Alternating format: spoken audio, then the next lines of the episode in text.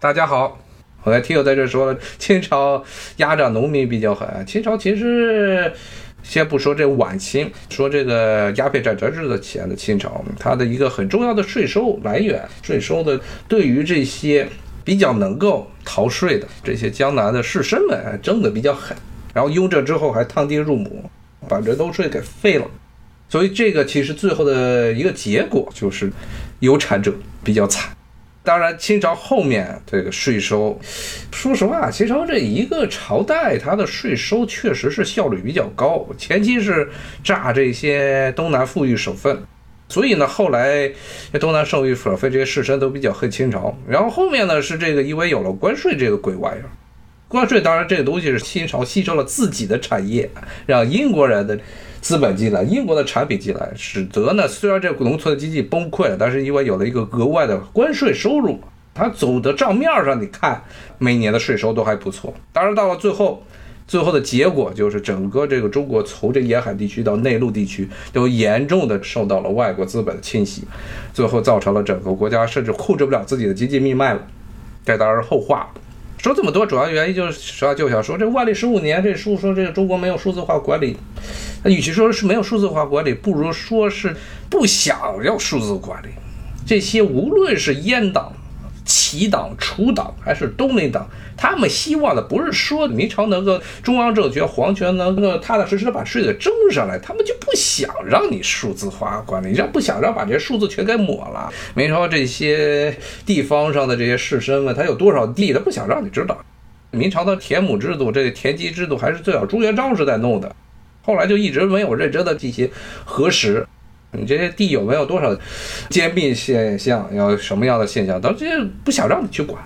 就跟美国的金融机构一样，特别是零八年之前华尔街那样，到处都是缺少监管、缺少证监会无法插手的场外操作，所谓的金融衍生物，他不想让你管这些东西，这些是他们这收入的重头来源。那这个时候，你可以说，从某种角度来说，如果按照黄仁宇的这种逻辑的话，其实美国的这套金融体制也是缺少数字化管理呀。在零八年之前，不管是政府还是政府的监管部门，对于整个金融系统中有多少的场外交易，他们是无法掌握的，只有一个估计的数字，没有人知道。那是不是也是缺少数字化管理？它也是缺少。那黄仁宇他本身的观点，核心观点还是是，他还是出于一个西方中心论的观点，他想去证明中国在这个明朝中后期开始落后的，说要落后于西方。他首先有个结论，就是明朝的中后期开始落后于西方。那为什么落后于西方？得出一个结论，就是缺乏数字化管理。这是还是个西方中心论的观点。今天又扯多了，顺便说一下，福克斯这哥们儿他是苏格兰人。现在苏格兰现在出现了糟糕的现象。前两天，英国的地方大选结束了，苏格兰的苏独党派，著名的苏格兰民族党再次执政，在苏格兰地方议会再次执政。这个对于他们苏格兰首席大臣获胜之后啊，正在今天在获胜之后给鲍里斯·约翰逊鲍珠堂打电话，直接就说了说，第二次苏独公投只是个时间问题。因为下面的话，下面这些实际上还非常的糟糕，而且呢，我看有一些国内的评论说，苏格兰再想读也读不了，说这英国肯定不会让他读，然后呢，说这欧洲也不会让他读，我觉得这挺奇怪的，这不知道他这逻辑从哪来的，说欧洲盟不会让他读，现在英国都不是欧盟的一部分了，而且呢，英国本身从欧盟独立出来，这本身就是对于欧盟一个非常大的打击，欧盟非常不高兴这个话题。非常不高兴，这种严重性甚至超过了他本国内这些成员国内部啊！你说什么加泰罗尼亚这发展独立，欧盟肯定不让独，因为欧盟是作为一个主权国家，作为这个联盟的载体的，它是要维持一个现在的这种欧洲国家的一种现状。但是你英国都不是了，而且你这脱欧啊对于欧盟它的影响是非常大的，整套金融制度，欧盟的国内这金融制度都要跟着改，很多的贸易方面都要跟着改。甚至呢，从某种角度来说，不是说非常决定性的，但是也是，虽然它英国是一直是作为这么一个欧盟内的一个不安分的分子存在，但是它真的独立出来啊，对欧盟的这个声誉还是有很大影响。那你看苏格兰，它要独立，苏格兰独立的一个另外口号说，苏格兰一独就要申请加入欧盟。那这个时候你说欧盟是支持它还是不支持它？这个其实是显而易见的事情，特别是其实是欧盟和这个美国，你别看在一些。话题上，什么人权话题上有共性，但是呢，他们其实的矛盾是非常大的，特别是在金融问题上、货币问题上、贸易问题上，一直都是在是明争暗斗的。这个时候，所以这个苏格兰的你说第二次公投，绝对这英国这边的头会非常大。那么这个福克斯以后能不能称自己是英国人都还一回事儿了。他的故乡是格拉斯哥，格拉斯哥是苏格兰的地盘。他以后还会不会为苏格兰说话？这也挺搞的。英国它其实整个国家的这么一套经济制度，就是伦敦这一个城市吸各个地方的血。以前。以前是欧洲最著名的这么一个一个城市，吸一个国家血是巴黎，法国巴黎这一个城市一家独大，出了巴黎都是乡下，所有的只要巴黎外的人都是乡下。那节目也讲了，这个法国这是中央政府，这法王以前法国王权和巴黎这边的市民都是不对付的。为什么市民这么看不起法国？因为他们有资本。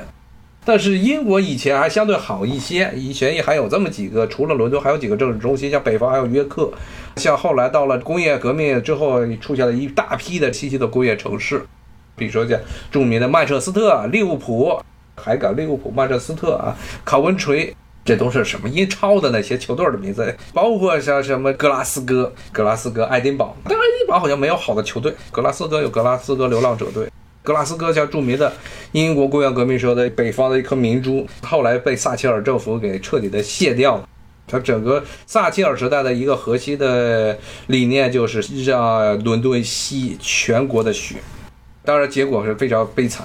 所以我看有些评论说说这个苏格兰民族党啊，现在在苏格兰治理的能力也不咋地，说这个弄得苏格兰现在经济也不好，说他有什么资本让苏格兰独立？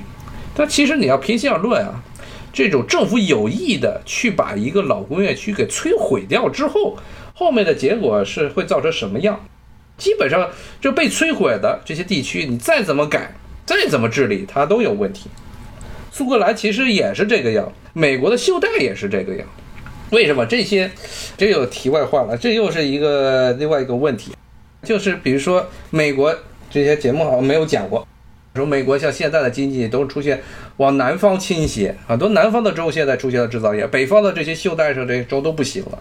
一个很重要的原因就是北方你要开工厂，你肯定运营成本比南方要高啊，因为冬天要取暖。苏格兰也一样啊，苏格兰那边是冬天下雪的，到英格兰这边，特别伦敦这一带，冬天是顶多就下点冰渣子。苏格兰是真的要下雪，而苏格兰风景要比英格兰好得多，漂亮的多，有山有水有湖泊，还有高地，各种各样的地理环境、自然环境，非常的美。英格兰一开始去的时候，郊区都是一大片的大片的农场，一眼望不到边的这种农场，看着还挺漂亮。但是你在火车上坐久了就乏了。但是苏格兰不一样，过一段时间就有一个新的景点，有又有奇岩，又有丘陵，又有高地，又有高山，有深涧，还有著名像尼斯湖。尼斯湖是什么？尼斯湖是山间的这么一个湖泊，峡谷之间的这个湖泊都非常的美。那一般这种环境越美的地方，越不容易发展经济，因为你这平地没有多少。本身就不太容易发展经济，它又是在北边，气候也不好，冬天下大雪。它之所以以前能够发展出来像格拉斯哥这样的大城市啊，原因就是因为原来是工业革命，这些地区因为它当地的这些资源，特别苏格兰是一个很重要的英国的很多煤铁矿的产地，它因为这些资源，临近资源，临近这些。自然资源，这些重工业早期的这些第一次工业革命、第二次工业革命时候所急需的这些工业产品、工业原料，所以它这些城市发展起来了。但发展起来这样的老的工业城市，它要在现在的新经济之中，互联网革命都已经结束了，这么一种包括金融业在整个这个西方现在处于一个垄断性的、主导性的经济发展的动力的局面。这个时候，你这些老工业区，你能够与南方那些。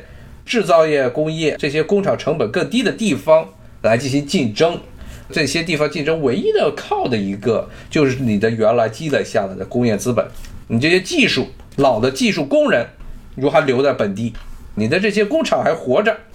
这些才能维持这些工厂的它的竞争力。不然你从气候角度来说，你肯定竞争不过南方的，但是你有先发优势，你有技术上的优势。包括呢，现在的你要看现在的美国这边的很多的发展经济学，欧洲的发展经济学，他也说现在